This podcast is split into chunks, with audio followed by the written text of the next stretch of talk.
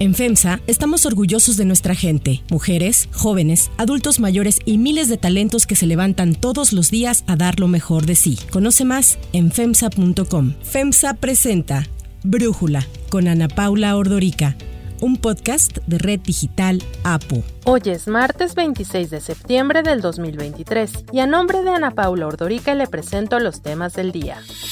Comenzaron los registros en Morena para las nueve gubernaturas que se renovarán el próximo año. El gobierno ofrece seguridad a Claudia Sheinbaum y Xochitl Galvez.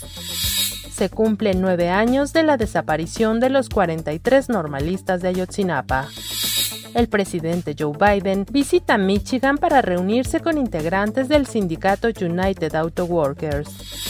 Pero antes, Ana Paula nos presenta el tema de profundidad. When I ran for president four years ago, I said we're in a battle for the soul of America, and we still are. The question we're facing is whether in the years ahead we have more freedom or less freedom, more rights or fewer. I know what I want the answer to be, and I think you do too. This is not a time to be complacent. That's why I'm running for re-election, because I know America. I know we're good and decent people.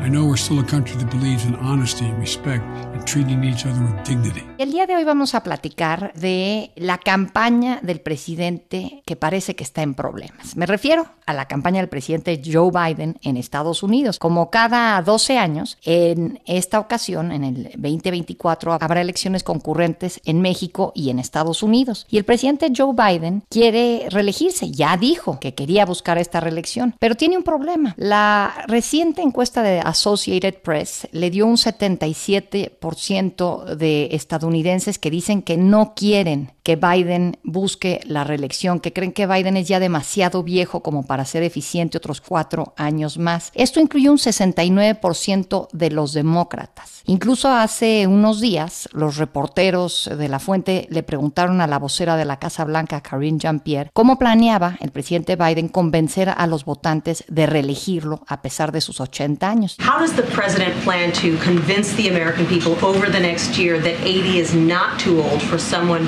who's running for re-election? 80 is the new 40. Didn't you hear? El análisis. Para platicar de todo esto, le agradezco a Rafael Fernández de Castro. Él es director del Centro de Estudios México-Estados Unidos en la Universidad de California en San Diego, platicar con nosotros. Rafa, a ver, ¿por qué se habla tanto de la edad de Biden y tampoco de la de Trump? Si pues Trump tiene 77 y Biden 80, es una diferencia de tan solo tres años. ¿Cuál es tu lectura? Mira, Ana Paula, yo creo que es doble la respuesta. Por un lado, yo te diría que los republicanos han hecho una narrativa muy clara de pintar a Biden como un viejito, de pintar a Biden como alguien que ya se le va la onda, de pintar a Biden como alguien errático. Y segunda, es la realidad. Biden está errático, Biden se ve pues le lleva nada más tres años a Trump, pero parece que le lleva bastante más. Y Trump, digamos, pues la verdad es que tiene una energía de caballo. No es que sea el hombre más inteligente del mundo, y yo creo que de repente se le va el avión, eh, como a, cualquier gente se nos puede ir, pero la verdad de las cosas es que, y además tiene una dieta espantosa de pura Coca-Cola de dieta, eso sí, no tomo una copa de alcohol de Trump, pero este, eh, pero en fin, pero sí se nota como una, una gente con energía de caballo junto a Biden. Entonces yo creo que son las dos. Un Biden que sí está viejo, un Biden que a sus 80 años claramente ya pasó su prime, digamos, su mejor tiempo, tanto intelectual como de energía física, no camina muy erguido, se le ven problemas claros y además últimamente, Ana Paula, esto es muy importante, su equipo lo cuida tanto de que no comete errores que entonces pues lo hacen más obvio, que no le tienen confianza, que está errático y la verdad de las cosas sí está siendo un problema mayúsculo para la campaña porque como ven es un proyecto, un producto digamos pues que está envejecido y que tendría sobre sus cuestas cuatro años más, pues yo te diría la oficina más importante del mundo que la Oval. Entonces sí, hay problemas serios en Biden como candidato a la presidencia de los Estados Unidos para el 2024. Ahora, la página Real Clear Politics, que aglutina las encuestas eh, nacionales y de las elecciones también locales y todo esto, recientemente vimos cómo Trump sobrepasó a Biden. Ahorita que la tengo abierta, Trump tiene 45.1% en estas encuestas, en este promedio agregado, y Biden tiene 44.6%. Trump tiene más .5, muy poquito, pero le dio esta vuelta. ¿A qué atribuyes tú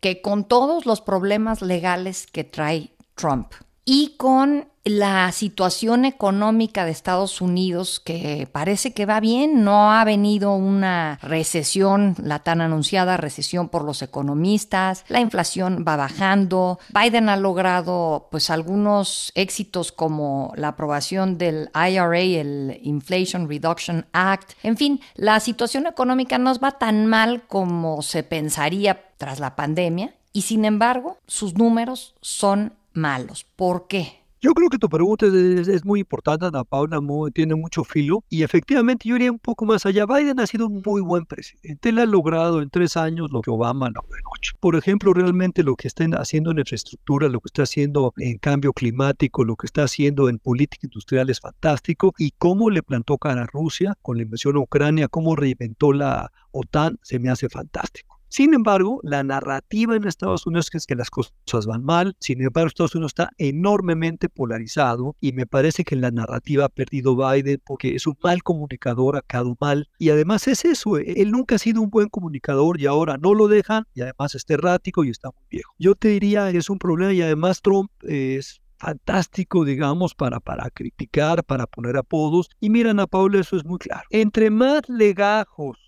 de acusaciones haya para Trump, lo infla más políticamente. Hay una caricatura maravillosa de The Economist en que justamente es un, es un sub y baja y entre más legajos le ponen a un lado del sub y baja, más sube políticamente Trump. Entre más está este ojo del huracán, lo que ha pasado es que los aspirantes republicanos como DeSantis han desaparecido de los medios de comunicación porque todos Trump ya en, en los medios de Estados Unidos, entonces le ha acabado de beneficiar y la verdad de las cosas es que no van a descartar a desbancar a Trump por el lado judicial y legal. Él se las trae en eso, ha vivido toda su vida así, con centenas de demandas hacia sus negocios, a su persona. Esto no le intimida a Trump y la verdad de las cosas es que sí, él es un agente que viola la ley, lo ha violado sistemáticamente, pero esta es parte, yo diría, de las guerras culturales y de la polarización de Estados Unidos. Los republicanos están decididos a que Trump que es un campeón en contra de los demócratas, que es un campeón del progresivismo, que es un campeón en contra de los inmigrantes, que es un campeón de los blancos enojados. están convencidos que debe llegar a la presidencia y me parece que tienen buenas posibilidades para lograrlo. Como ves la encuesta, pues sí, ya Trump está algunos puntos arriba de Biden, que tú bien sabes que no es definitivo, pero sí. Sí, falta. Sí. Ahora, hace poco el escritor Franklin Force publicó el libro The Last Politician sobre la presidencia de Biden y ahí habla de que Biden va a ser recordado como este viejo lobo que pudo hacerlo, le llama The Old Hack That Could. Dice que si Biden se presenta a la reelección, pues este legado lo va, lo puede perder, ¿no?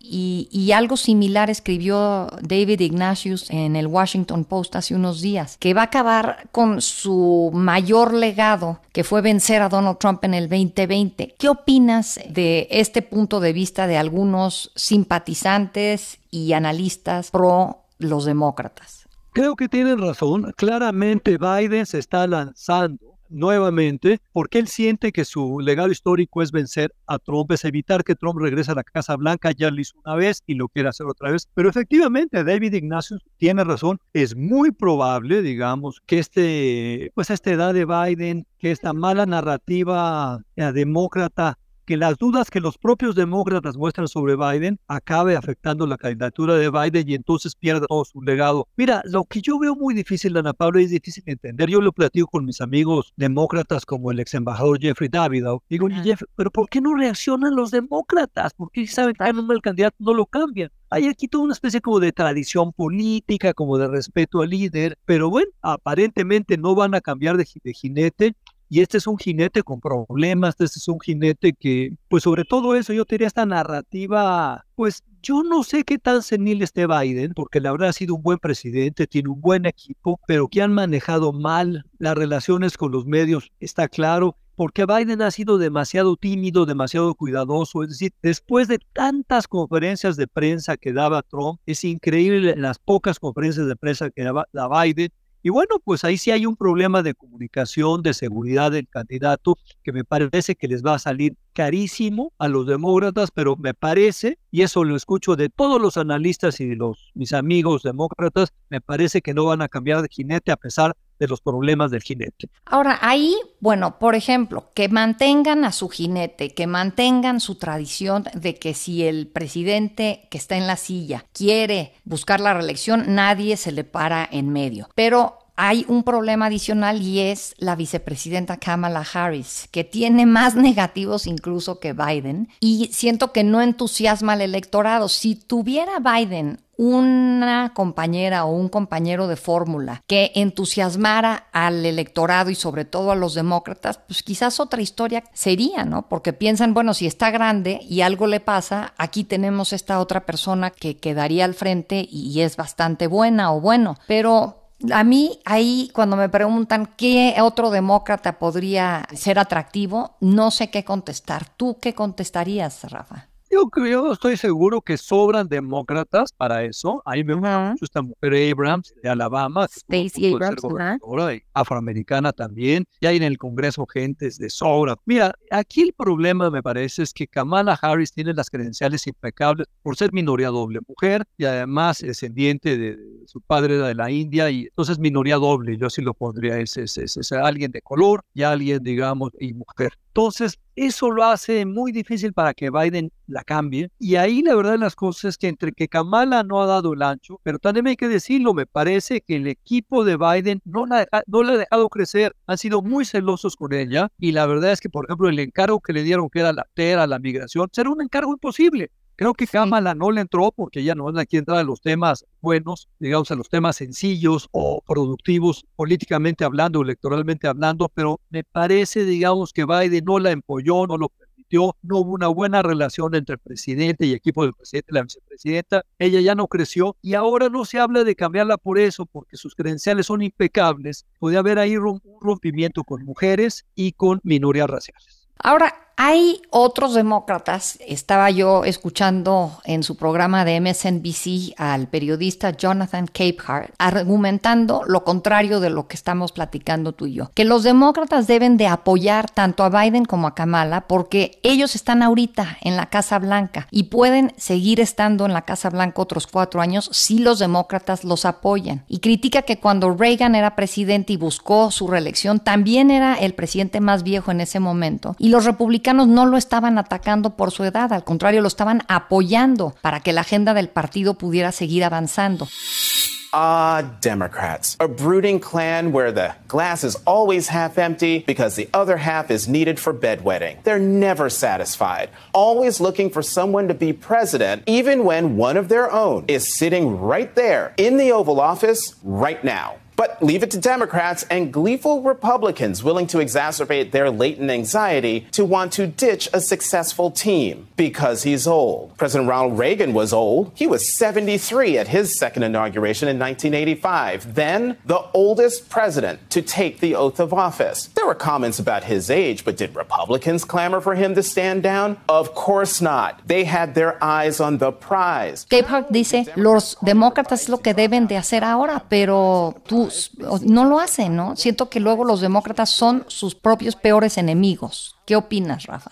Sí, hay un tema en los demócratas que no cierran fila como los republicanos. Hay un tema en los demócratas, yo te diría, de división. ¿Cuál es la división que veo yo? Es que claramente hay dos bandos demócratas. El bando Biden, que es el bando Obama, que es el bando, yo te diría, globalista, el bando progresista y tienes el bando Sanders y el bando Acacio Cortés, que son pues, sí de izquierda de Estados Unidos, de mucha, digamos, progresivismo social y me parece que esa división está afectando mucho a los demócratas porque, digamos, Biden y Obama siguen siendo muy, yo te diría, centristas y tienes una izquierda recalcitrante que no ha logrado apaciguar a Biden y que allá hay una cosa muy importante, porque esa está a la izquierda, la que sí le gusta a los jóvenes. Pero bueno, yo te diría que, que sí, así como los republicanos han encontrado en este nativismo, en este nacionalismo económico de Trump como en este racismo como un mensaje muy claro, muy unificador de los republicanos. Me parece que eso no le ha sucedido a los demócratas y de alguna manera por eso esta coalición de los demócratas que es, que es más plural ha adolecido más. Además hay otra cosa que también hay que decir. Cada vez más el Partido Republicano se está volviendo el partido, digamos, de la gente sin estudios rurales. Cada vez, digamos, entre más estudios tengas, te vuelves más progresista y demócrata. Entonces, eso está trayendo problemas porque hay un Estados Unidos tan polarizado que, en todo caso, creo que, pues sí, estamos viendo quiénes son las. Mira, lo saco aquí de una vez a colación. Biden tendría que tener en un puño a los sindicatos y, sin embargo, el movimiento laboral prácticamente es trumpista por el nacionalismo de Trump. Entonces, yo diría, hay ahora cruces muy especiales, como es este, que, justamente los trabajadores, pues mucho les, les, les llaman la atención las propuestas de, nacionalistas de Trump y tienen que ver con eso, con el nacionalismo, con la retórica,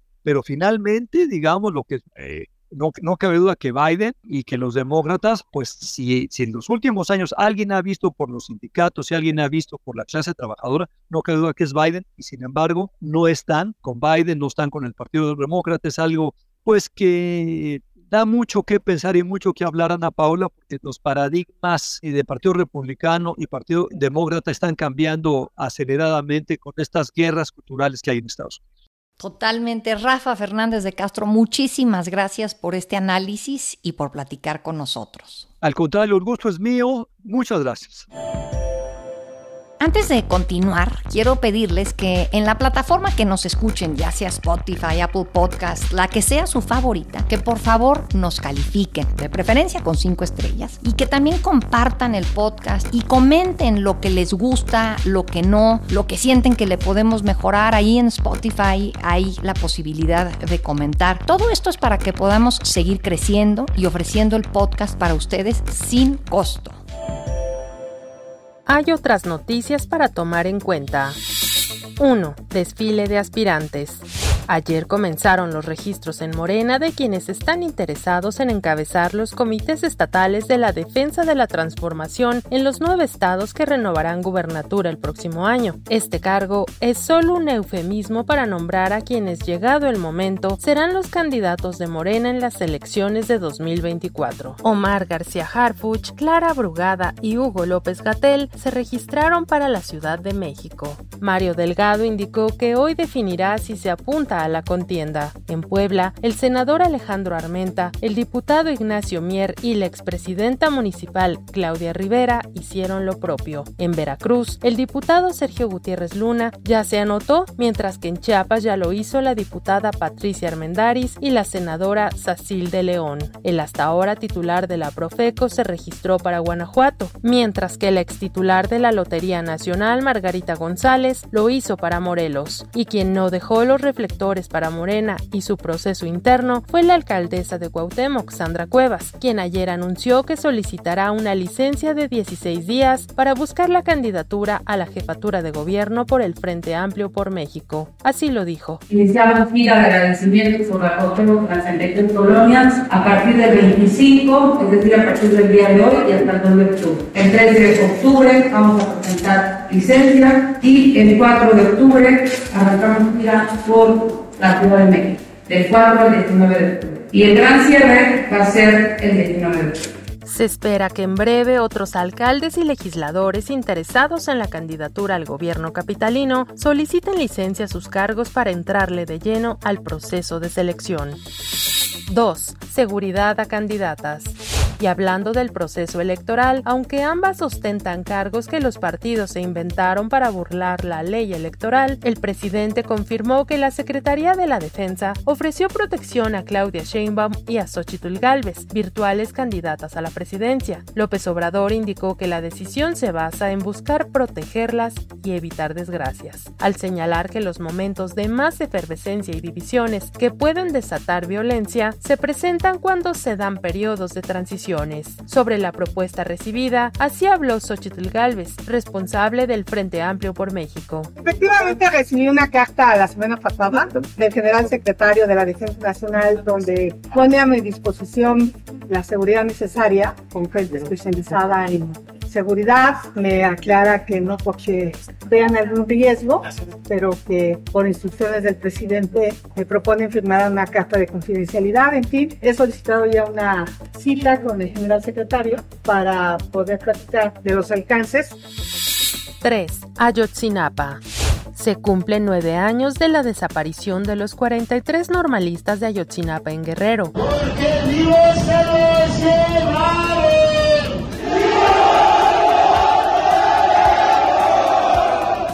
familiares de los estudiantes se reunieron ayer con la secretaria de Gobernación, Luisa María Alcalde, y con el subsecretario Alejandro Encinas, quienes dieron respuesta a las exigencias planteadas la semana pasada al presidente López Obrador. Los padres y madres de los estudiantes reclaman que el ejército entregue la documentación que falta sobre el caso, la cual señalan podría ayudar a dar con el paradero de sus hijos. Esta versión es apoyada por el ahora extinto grupo interdisciplinario de expertos independientes grupo creado por la Comisión Interamericana de Derechos Humanos en 2015, que en su último informe detalló la existencia de varios documentos que no se entregaron por el ejército, así como de otros que no están completos. Sin embargo, el gobierno federal asegura que toda la información ya fue entregada e incluso el presidente se ha empeñado en defender la actuación de las Fuerzas Armadas. Tras la reunión de ayer, el abogado de los padres de los normalistas dijo que fue presentado un nuevo informe que vuelve a cambiar la versión que hasta ahora se tenía. Así lo explicó Vidulfo Rosales. Alejandro Encina lee una narrativa de dónde estamos en este momento, una narrativa que se acerca más a la verdad histórica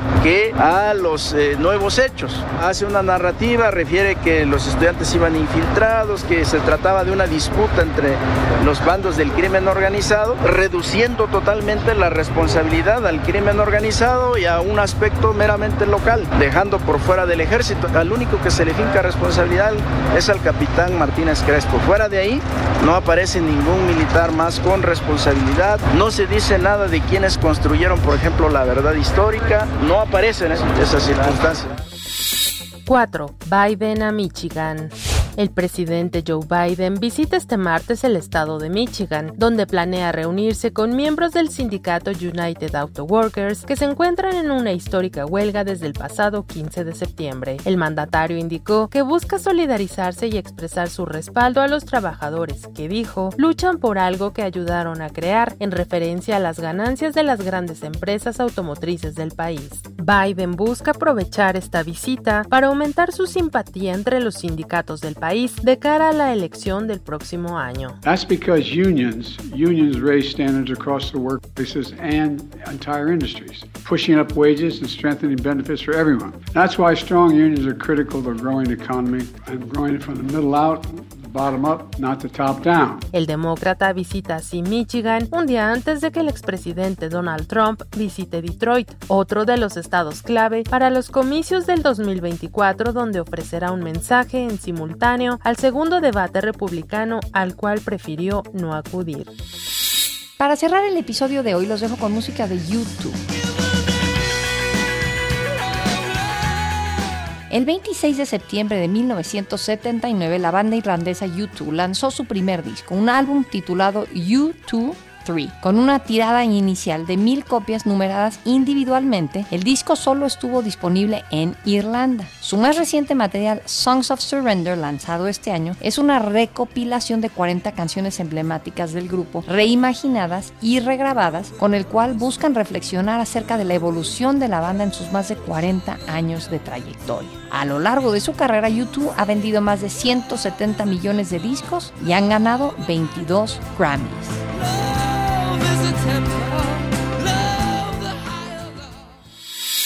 Yo soy Ana Paula Ordorica. Brújula es una producción de Red Digital APO. En la redacción, Ariadna Villalobos. En la coordinación y redacción, Christopher Chimal. Y en la edición, Cristian Soriano. Los esperamos mañana con la información más importante del día. Oxo, Farmacias ISA, Cruz Verde, Oxo Gas, Coca-Cola FEMSA, Invera, Torrey y PTM son algunas de las muchas empresas que crean más de 245 mil empleos tan solo en México y generan valor como parte de FEMSA. FEMSA presentó Brújula con Ana Paula Ordorica, un podcast de Red Digital APO.